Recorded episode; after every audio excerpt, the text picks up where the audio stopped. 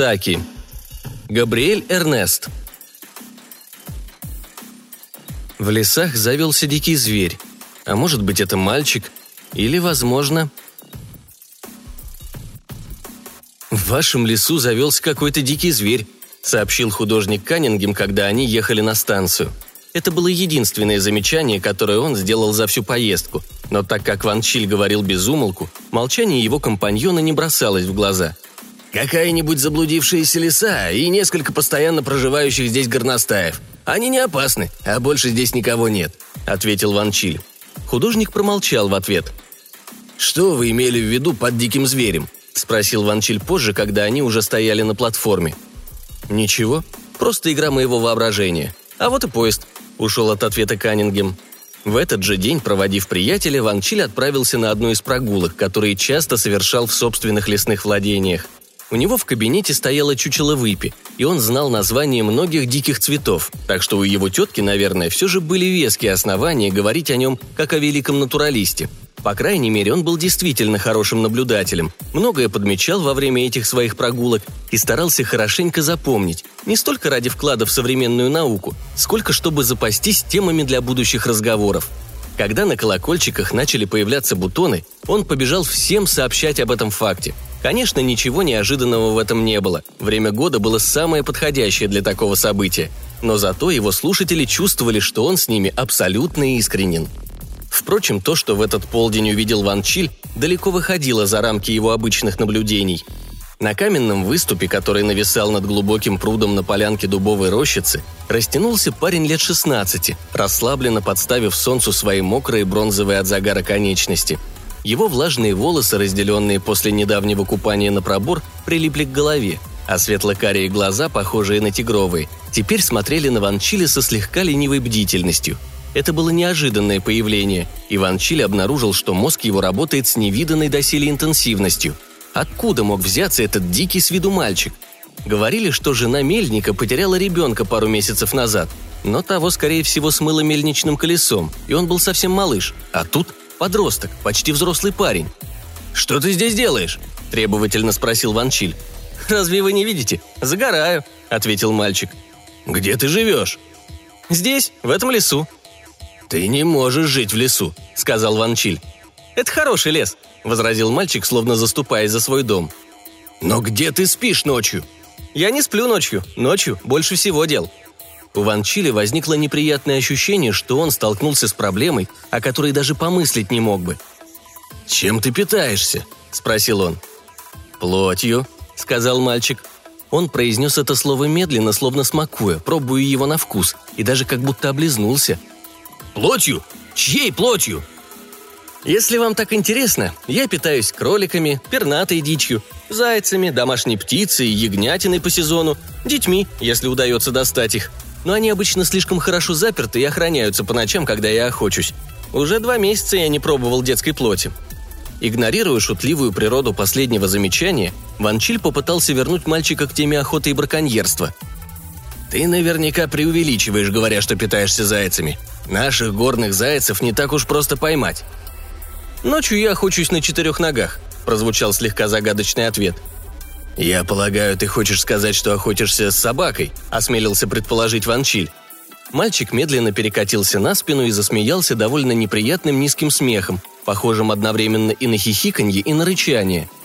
«Думаю, любая собака будет слишком нервничать в моем обществе, особенно ночью». Ван Чиль начинал чувствовать, что в этом парнишке со странными глазами и странными речами определенно есть что-то жуткое. «Я не могу позволить тебе остаться в моем лесу», – авторитетно заявил он. «Думаю, здесь мне будет лучше, чем в твоем доме», – сказал мальчик. Перспектива появления этого голого дикого животного в тщательно организованном доме Ван Чили была крайне тревожной. «Если ты не уйдешь, я тебя заставлю», – предупредил Ван Чиль. Мальчик молниеносно развернулся, нырнул в пруд, и через секунду его мокрое, сверкающее в лучах солнца тело было уже на полпути к тому месту, где стоял Ван Чиль.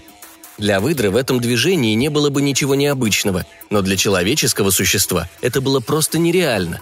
Ван Чиль оступился, невольно отпрянув назад, и обнаружил, что почти падает со скользкой, поросшей травой насыпи, а эти тигриные глаза в упор смотрят в его собственные. Инстинктивно Ван Чиль поднял руку, закрывая глотку. Мальчик снова рассмеялся своим жутким смехом, в котором рычание на этот раз почти вытеснило хихиканье, а потом таким же стремительным образом скрылся из виду в зарослях водорослей и папоротника. «Какое удивительное дикое животное», — сказал Ван Чиль, оправившись, а потом вспомнил замечание Каннингема. «В ваших лесах завелся дикий зверь». Медленно бредя к дому, Ван Чиль начал прокручивать в памяти различные местные события и происшествия, которые можно было бы объяснить появлением в лесу этого потрясающего молодого человека.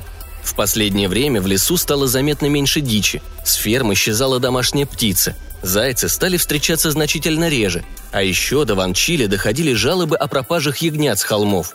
Могло ли быть так, что этот дикий мальчик действительно охотился в их окрестностях в компании какой-то умной браконьерской собаки – он говорил что-то об охоте на четырех ногах по ночам, а потом запутал все, заявив, что ни одна собака не приблизится к нему, особенно ночью.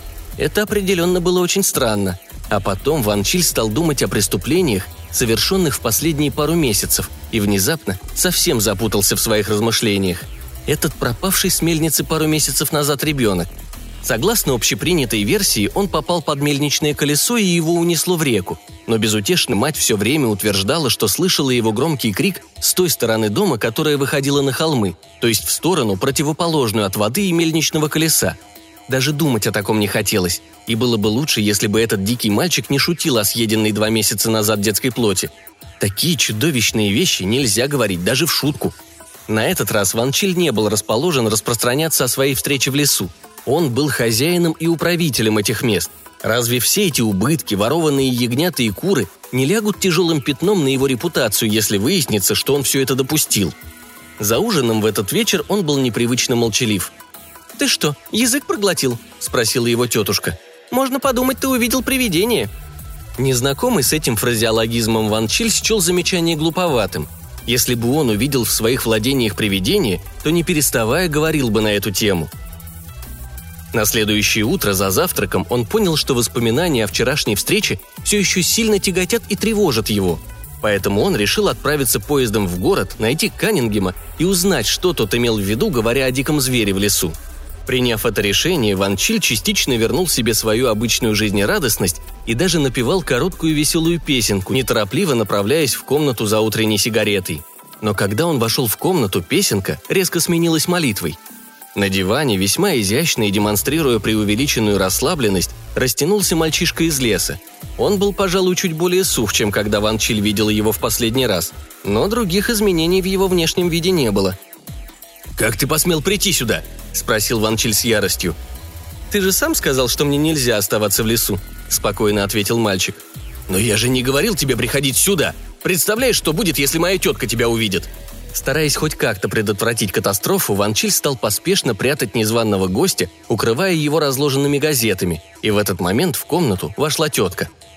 «Этот бедный мальчик заблудился и потерял память. Он не знает, кто он и откуда взялся», — объяснил ей Ван Чиль с отчаянием, в ужасе бросая взгляды на бродягу и боясь, что тот сейчас выкинет еще что-нибудь в свойственной ему непосредственной манере.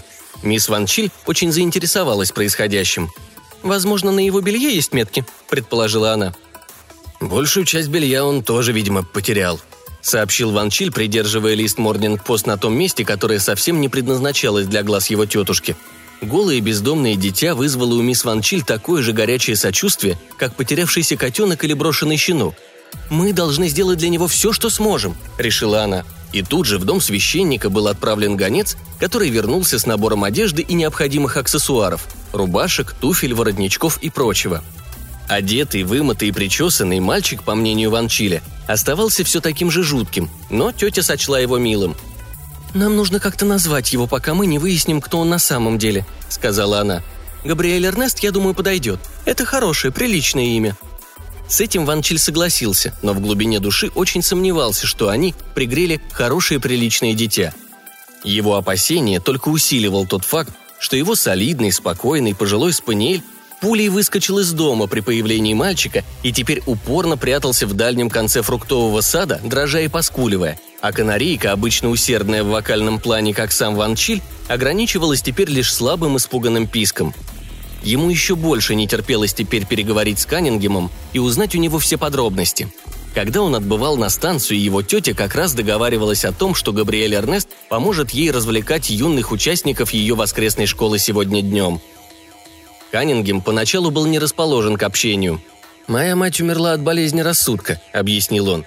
«Так что вы должны понимать, почему я не хочу распространяться о том, несомненно, фантастическом явлении, которое я мог видеть, или думать, что видел в вашем лесу». «Но что вы видели?» — настаивал Ван Чиль. То, что, как мне кажется, я видел, было чем-то столь исключительным, что ни один разумный человек не сможет утверждать с уверенностью, что это было на самом деле. Я стоял в последний вечер своего пребывания у вас, наполовину спрятанный изгородью у ворот фруктового сада, глядя на свет умирающего заката. Внезапно я заметил голову мальчика. Наверное, он купался в каком-то водоеме по соседству, решил я. Он стоял на холме и тоже смотрел на закат – его поза так напоминала какого-то дикого фавна из языческих мифов, что я мгновенно захотел использовать его как модель и позвал. Но в этот момент солнце скрылось из виду. Все оранжевые и розовые оттенки света исчезли, и вокруг все стало холодным и серым. И произошла поразительная вещь. Мальчик тоже исчез. «Что, просто исчез?» – изумленно спросил Ван Чиль. «Нет, это самая чудовищная часть моего рассказа», – ответил художник. На открытом холме, где секунду назад стоял мальчик, теперь был огромный волк, черного цвета, со сверкающими клыками и жестокими желтыми глазами. Вы можете подумать, но Ван Чиль не стал тратить время на что-то столь бесполезное в этой ситуации, как раздумье. Он уже бежал к станции так быстро, как только мог. Идею дать телеграмму он отбросил сразу. Габриэль Эрнест – оборотень. Этот текст явно не решил бы проблему. Его тетя могла подумать, что это какое-то зашифрованное сообщение, для которого он забыл выдать ей ключ, а значит, его единственной надеждой было успеть домой до заката. Кэп, который он поймал на обратном пути от железнодорожной станции, вез его с выводившей из себя медлительностью по проселочным дорогам, розовым и лиловым от лучей заходящего солнца. Тетя убирала недоеденный джем и пирог со стола, когда он ворвался в дом. «Где Габриэль Эрнест?» Он почти кричал – «Он повел домой малыша тупо», — сказала его тетя. «Было уже поздно, и я подумала, что малышу небезопасно будет возвращаться домой одному. Прелестный закат, не правда ли?» Но Ван Чили, обычно неравнодушный к красоте заходящего солнца, сейчас не поддержал эту приятную тему. На скорости, которую ему вряд ли удавалось развивать когда-либо раньше в своей жизни, он несся по узкой тропинке, ведущей к дому Туупов. С одной стороны несла своего река, с другой возвышались голые холмы – на горизонте еще виднелась огненная кромка солнца, и за поворотом Ван Чиль должен был вот-вот увидеть тех, кого преследовал. Потом, моментально и неожиданно, все краски вокруг выцвели, и пейзаж окрасился серым. Ван Чиль услышал громкий крик и остановился. Что было дальше, никто не знает и никогда не узнает. Никто и никогда больше не видел малыша Туупа и Габриэля Эрнеста – но одежду паренька нашли раскиданные на дороге, что заставило всех подумать, что ребенок упал в воду, а парень бросился за ним в тщетной попытке спасти. Ван Чили несколько рабочих, бывших поблизости в это время, свидетельствовали, что слышали громкий крик ребенка прямо рядом с тем местом, где нашли одежду.